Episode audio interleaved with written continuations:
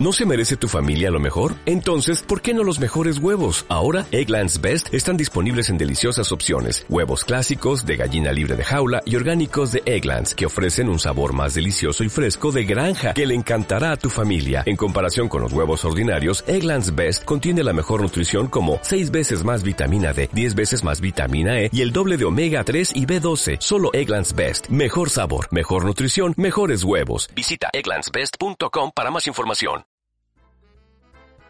¡Hey! ¿Qué tal? ¿Qué pasa? Bienvenido, bienvenida a La Voz de Lagares, el podcast donde yo, Jesús Lagares, te cuento cosas. ¿Estás listo? ¿Estás lista?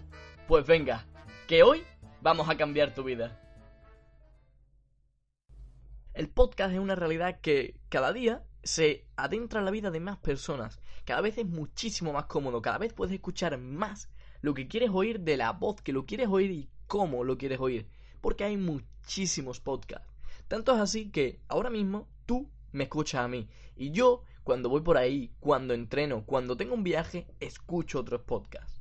Tanto es así que gracias a escuchar otros podcasts, hoy te estoy haciendo este podcast.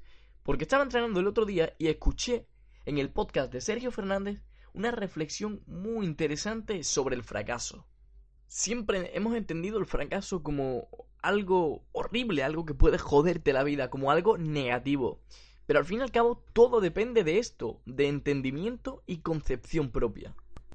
Porque, según su definición, y cito textualmente de la RAE, resultado adverso de una empresa o negocio no tiene que ser implícitamente algo negativo, simplemente es un resultado adverso. Es decir, nosotros pretendíamos que cierta actividad se desarrollara y finalizara de esta manera, pero se ha desarrollado de a lo mejor igual manera, pero ha acabado diferente. Es el resultado adverso de nuestra actividad. ¿Y eso es algo negativo? Y si es algo negativo, ¿por qué podemos decir que hemos fracasado? Si quizás esa... O sea, si quizás nosotros hemos realizado esa tarea, hemos hecho aquello que se nos pedía, pero el resultado no dependía de nosotros. Pero siempre decimos, no, yo he fracasado, mi grupo ha fracasado. Pero sin embargo, según la propia definición, el fracaso no depende de nosotros. Y si el fracaso no depende de nosotros, ¿por qué nos autoculpamos tanto cuando fracasamos? Y peor aún, ¿por qué nos sentimos que hemos fracasado y que somos unos fracasados o unos fracasadas?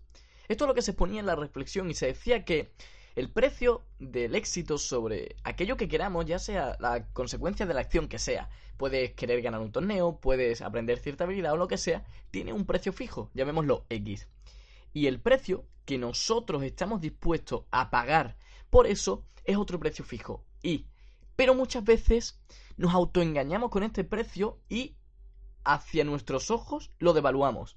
Es decir, que entendemos un precio fijo a pagar menor que el que verdaderamente tiene ese éxito. Y entonces cuando lo pagamos y lo hemos dado todo, porque al fin y al cabo esa es la meta que nos fijamos, decimos, vale, para hacer esto tengo que hacer aquello otro. Y al hacer aquello otro no he conseguido esto, por lo tanto he fracasado.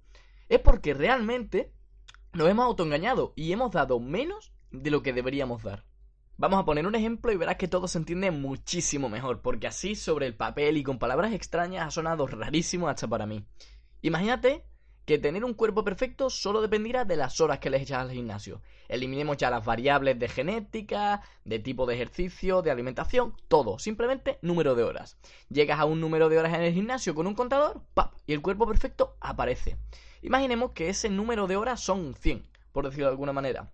Pero que nosotros nos hemos dicho y nos hemos autoimpuesto mentalmente que ese número de horas es 80.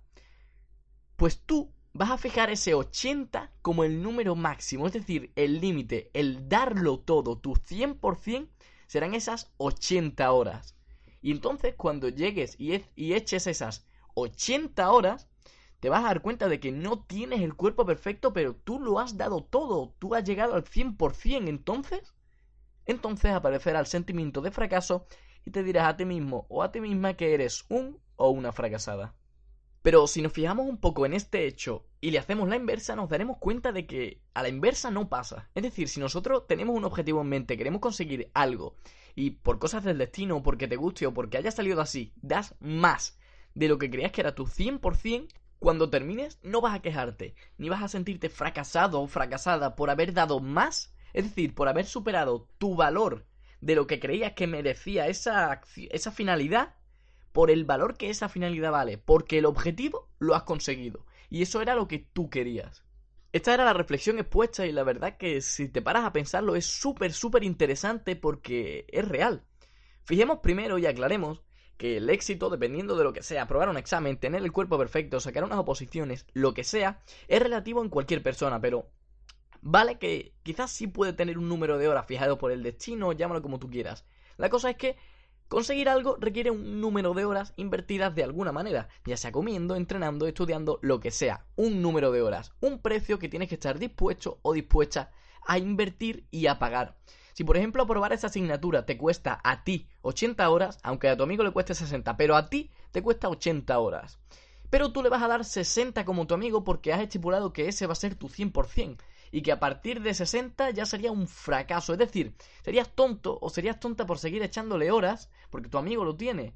Y cuando no llegues, porque para ti eran 80, no lo vas a conseguir de cualquier manera, así que habrás suspendido y te sentirás un fracasado o una fracasada.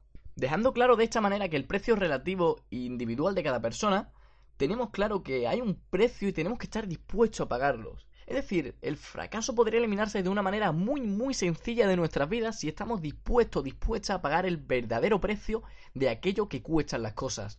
¿Y cómo se hace esto? Pues si fracasas, entre comillas, es decir, acaba tu acción y no consigues ese resultado, significará que el precio que te has impuesto era menor al que valía dicha acción. Por lo tanto, tendrás que seguir pagando. Lo que significa esto es que si sacas un primer libro y no vende tanto, pues tendrás que seguir escribiendo. Si no apruebas el examen, pues tendrás que seguir estudiando, así hasta que lo consigas, porque cuanto más practiques esa acción, más estarás pagando el precio y antes llegarás a tu objetivo. Y también podríamos eliminar este sentimiento de fracaso pre, es decir, antes de todo podríamos eliminarlo simplemente no poniendo límites o superando tus propios límites. Si por ejemplo, volvemos a lo mismo, cuerpo perfecto, y el cuerpo perfecto ahora está en cosas de repeticiones requiere 8 series a 20 repeticiones. Pero tú solo estás dispuesto a hacer 18 repeticiones. Pero ese día, ese día cuando ya no puedes más, dices voy a bajar un poco el peso y voy a hacer 3 repeticiones más. Habrás superado el precio del éxito y por tanto lo estarás consiguiendo, estarás eliminando el fracaso. La reflexión era esa y para la semana que viene quiero que pienses y debatas contigo mismo o contigo misma sobre si es verdad o mentira, si se está equivocando, si no, porque a mí me ha parecido increíble.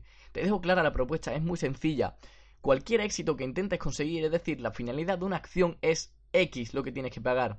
Y si sientes que has fracasado o que has fracasado, es decir, el sentimiento interno, será porque el precio que tú estabas dispuesto, estabas dispuesta a pagar o que te hiciste creer que estabas dispuesto o estabas dispuesta era menor al precio que realmente cuesta. Porque como ya hemos visto, el fracaso en sí no es algo negativo, simplemente es un resultado adverso.